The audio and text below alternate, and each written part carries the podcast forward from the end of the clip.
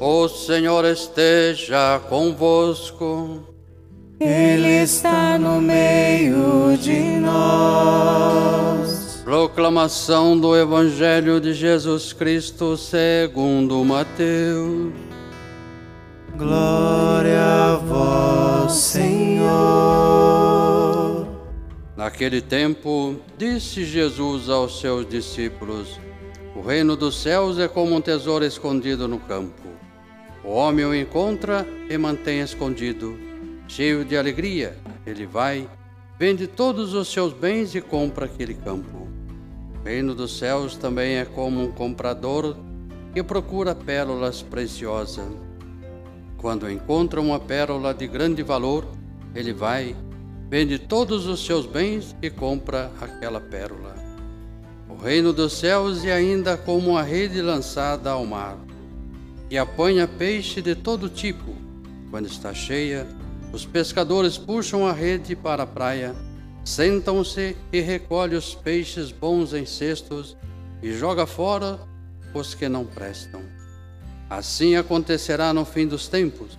Os anjos virão para separar os homens maus dos que são justos e lançarão os maus na fornalha de fogo. E aí haverá choros e ranger de dentes. Compreendeste tudo isso? Eles responderam: Sim. Então Jesus acrescentou: Assim, pois, todo mestre da lei que se torna discípulo do reino dos céus é como um pai de família que tira de seu tesouro coisas novas e velhas. Palavra da salvação.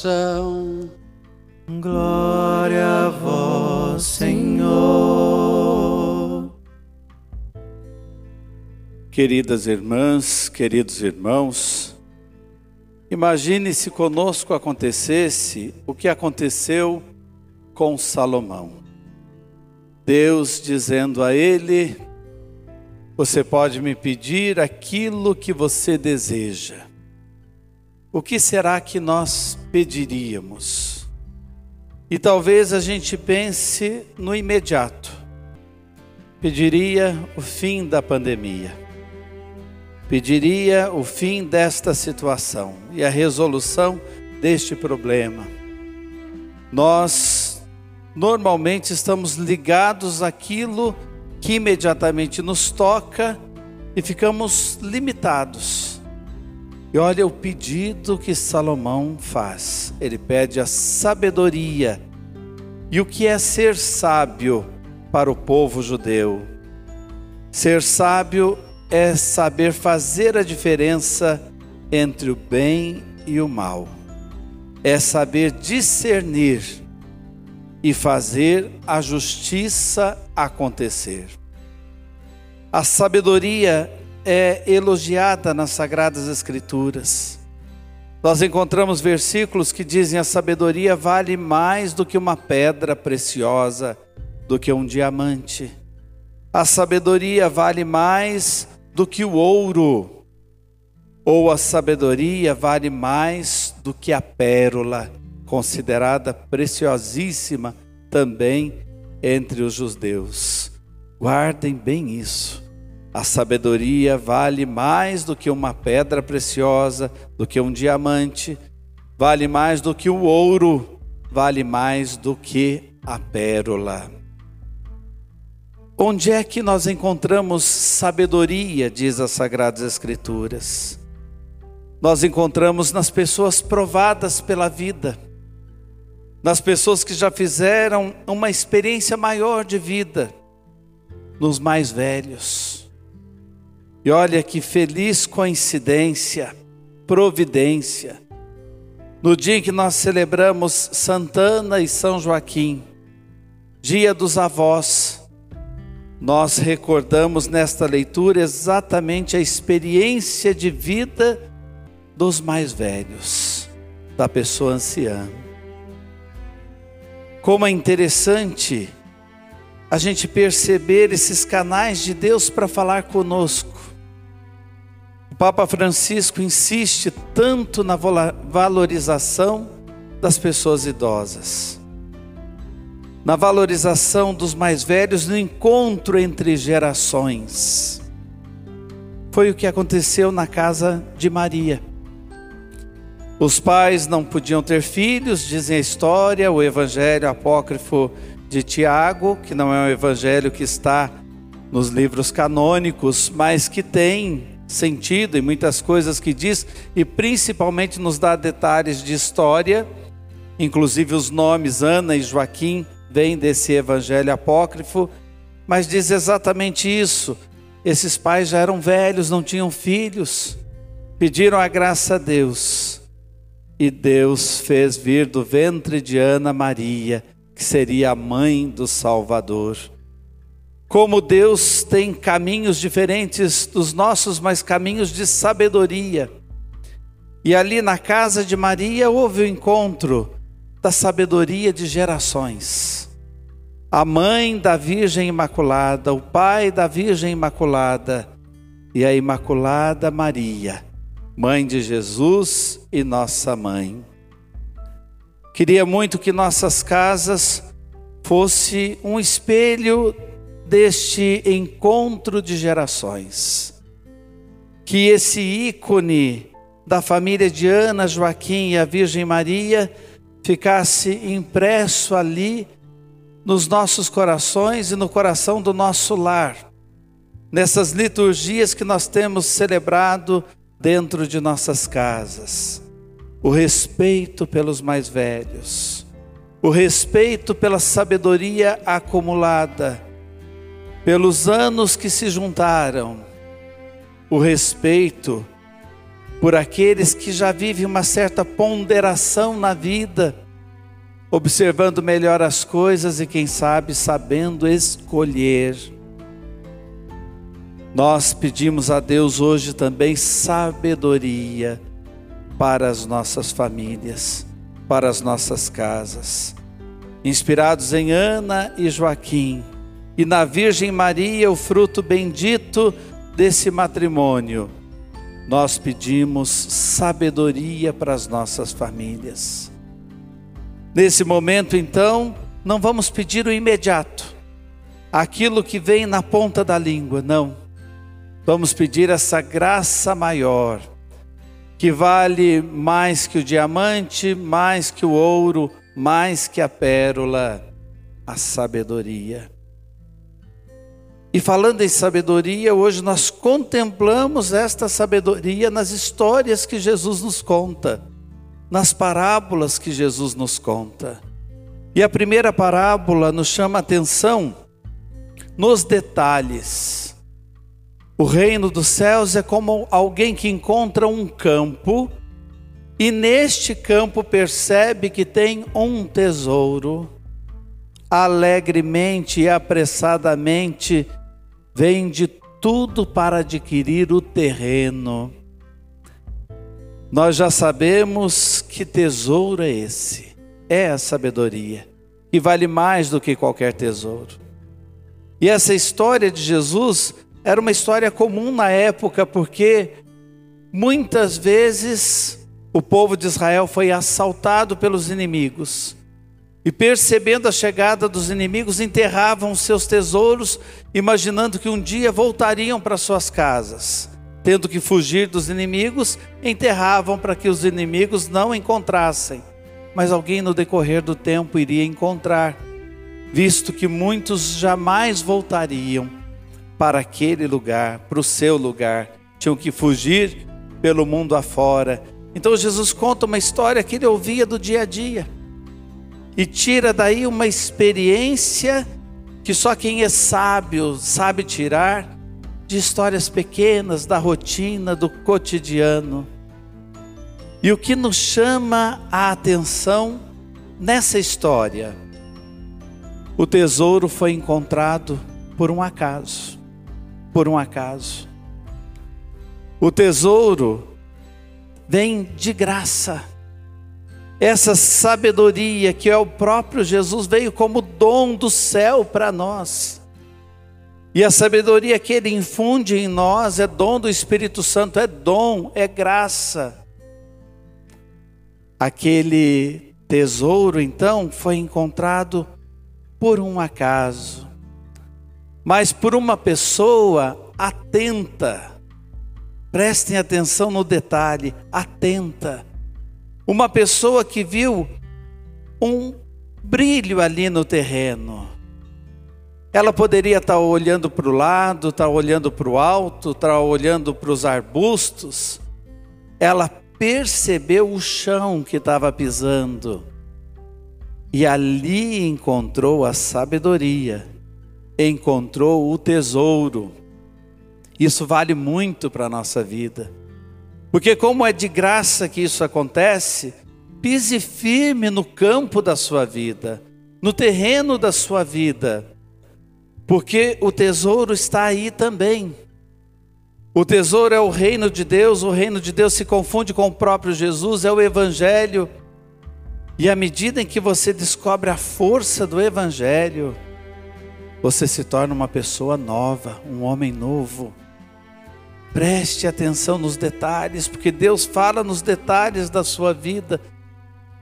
E aquele homem é inteligente, porque ele pensa assim: o que eu estou vendo é um pouquinho tem muito mais, tem muito mais. Deus tem muito mais a me oferecer. Eu vou dar um exemplo da vida aqui. Tem gente que para no conhecimento desse campo lá na catequese e não vai mais adiante. Até se emociona com a primeira comunhão, fica feliz, mas não vai mais adiante. Tem muito mais. Tem gente que para na crisma tem gente que para num retiro que foi emocionante, que tocou profundamente, viu o tesouro, mas se contentou só em ver.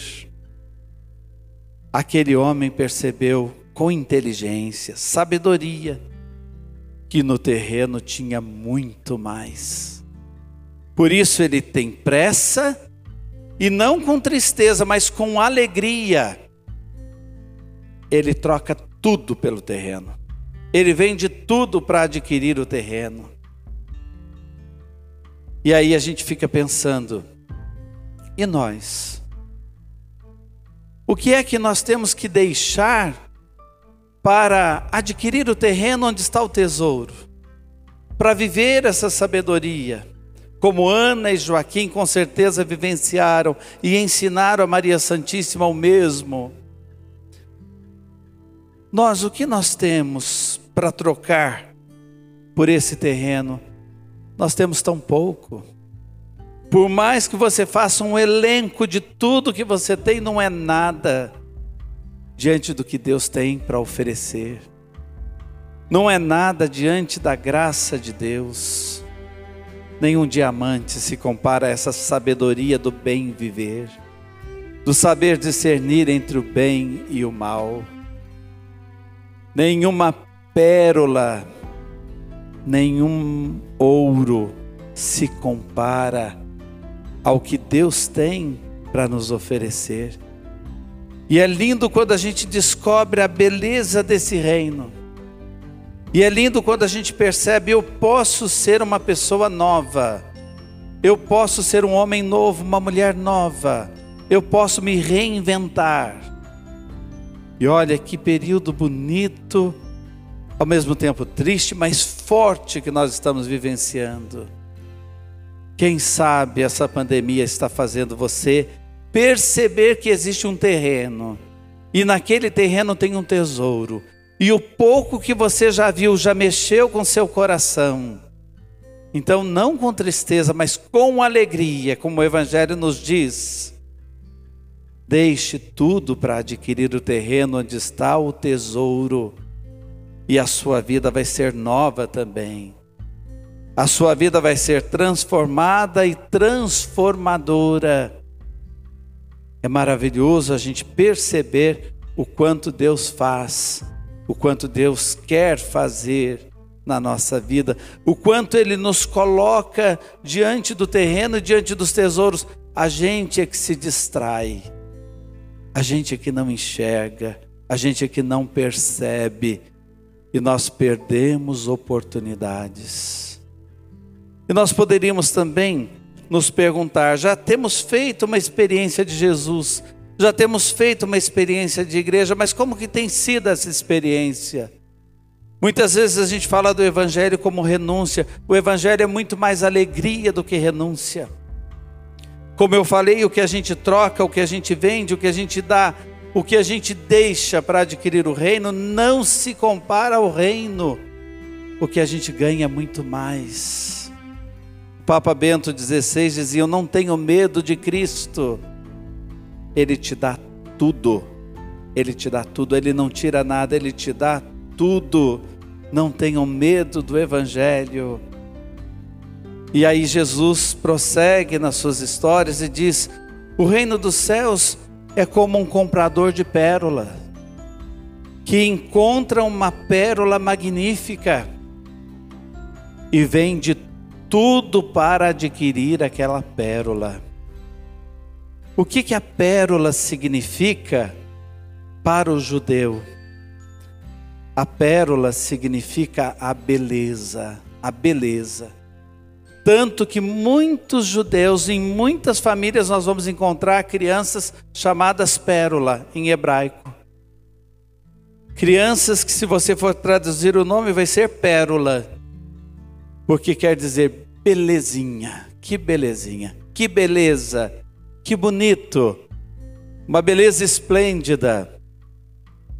Nós somos como aquele comprador nós buscamos beleza, nós buscamos beleza. O nosso coração tem sede de beleza, mas as belezas deste mundo, as coisas que este mundo oferece, de novo eu repito, o diamante, o ouro e mesmo a pérola em si, enquanto material, não são capazes de saciar esta sede a beleza infinita nós encontramos em Deus, no reino de Deus, no dar a vida pelo Evangelho.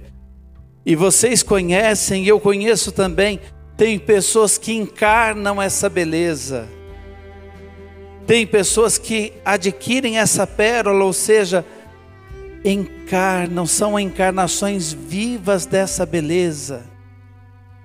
Quando eu me lembro de São João Paulo II, que muitos tiveram oportunidade de ter como Papa, muitas gerações que ainda estão aqui conosco, nós vimos esse Papa, nós contemplamos nele a pérola preciosa. Esse homem encarnou a beleza do Evangelho.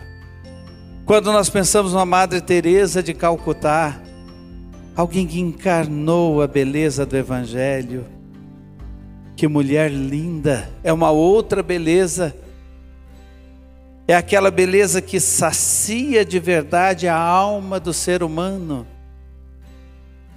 Um Francisco de Assis muito antes, um Agostinho, e lá perto de Jesus, um Paulo, um Pedro, uma Ana, um Joaquim. Quantos encarnaram essa beleza? Nós somos buscadores de beleza e nós temos o poder de encarnar essa beleza do reino dos céus.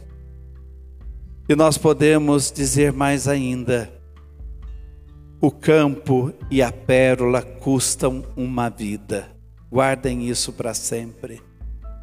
O campo e a pérola custam uma vida. É no decorrer da sua existência que você vai descobrindo isso. É no passar dos anos, na sabedoria que os anos vão trazendo, é que nós descobrimos isso. E aí nós descobrimos o que nós lemos na carta aos Romanos, na segunda leitura de hoje: Deus em tudo coopera para o bem dos que o amam. Então, Padre, essa pandemia não é à toa, não. Essa pandemia nos fez fazer uma novena falando só de esperança, com um único tema, e como nós crescemos. Padre, então esse momento não é à toa, não. Vocês estão se redescobrindo, estão se reinventando, chances vão surgindo, o novo vai se desabrochando, cortinas vão se abrindo portas por trás dessas cortinas vão se abrir. Deus em tudo coopera para o bem dos que o amam. E Jesus ainda termina com outras histórias pequenas, mas que são palavras de sabedoria. O reino dos céus é como uma rede que o homem lança no mar, e na rede vêm peixes bons e ruins. Na verdade, a tradução exata, e eu já falei isso para vocês, a palavra bom é belo no Evangelho, belo. Peixes belos. Quando você vai à feira, quem gosta de peixe vai fazer isso. Olha que beleza de peixe. É mais ou menos isso. Agora, o peixe que não é belo é aquele que já está apodrecendo. Que você olha ali nos olhos dele e vê: nossa, esse não serve para eu levar. O que Jesus está falando é isso. Tem peixes belos e peixes mortos, podres, que não dá para você aproveitar, você separa, você separa. E é interessante que essa história fala de anjos, de separação então entre o belo e o que está morto, e de fogo, de fornalha ardente, que vai queimar o que não está bom. E a gente corre o risco de pensar que esses peixes são grupos. É uma historinha. Por trás da historinha tem uma mensagem muito mais profunda. Primeiro, o que é lançar a rede para a igreja no mar? O mar é o lugar da morte. O homem não vive no mar submerso, nós temos que sair para respirar. O mar, na leitura bíblica, na linguagem bíblica, é o lugar onde o mal toma conta. Nós temos que sair do mal, temos que ser pescados nesta rede da igreja. Os anjos são os apóstolos, os anjos são as pessoas que evangelizam, os anjos são as pessoas que compraram o terreno e adquiriram a pérola. E descobriram um valor tão grande que diz outros precisam descobrir isso. Tem muita gente distraída que não descobre isso. Nós precisamos descobrir, levar outros a descobrirem também. Nós somos os anjos, o fogo, nós já sabemos o sentido, é o fogo do Espírito de Deus que queima o que é ruim para deixar só o que é bom. E isso dói dói, porque às vezes você mudar de vida dói, você tem que deixar algumas coisas que você estava viciado. Mas é aí que o reino de Deus acontece. Existem peixes belos e peixes mortos dentro de você. Deixa Deus queimar o que está morto. Deixa Deus tirar o que não faz a sua vida acontecer. E o Evangelho termina, e eu aqui termino também, com uma última história. E essa última história é muito interessante. O reino dos céus é como um pai de família que tira coisas novas e antigas, não velhas, novas e antigas do seu baú e separa e observa as coisas novas e antigas. Sabe o que essa história quer dizer? É a assinatura de Mateus que escreveu o Evangelho. Mateus fez essa experiência do Antigo Testamento e a experiência de Jesus. Ele fez a história do Antigo, essa ligação com o Antigo, e fez a experiência do Novo, do tesouro escondido naquele campo e da pérola preciosa que foi adquirida e ele sabe peneirar tudo isso e dizer: olha, do antigo eu posso aproveitar isso, isso e isso, e o novo vai iluminar todo o antigo. A nossa vida é esse baú de coisas novas e coisas antigas. E a sabedoria faz a gente observar no que é antigo também coisas boas que a gente precisa trazer para a experiência do nosso dia a dia. assinado Mateus nas histórias de Jesus. Terminando então a nossa conversa, peçamos a Santa Ana e São Joaquim que nos iluminem, para que não sejamos distraídos diante daquilo que Deus coloca na nossa vida, para que não sejamos e estejamos distraídos pisando o terreno da nossa história. Tem tesouro aí, tem pérola por aí. Viva profundamente a sabedoria que faz a gente descobrir o que vale a pena para a vida. Amém.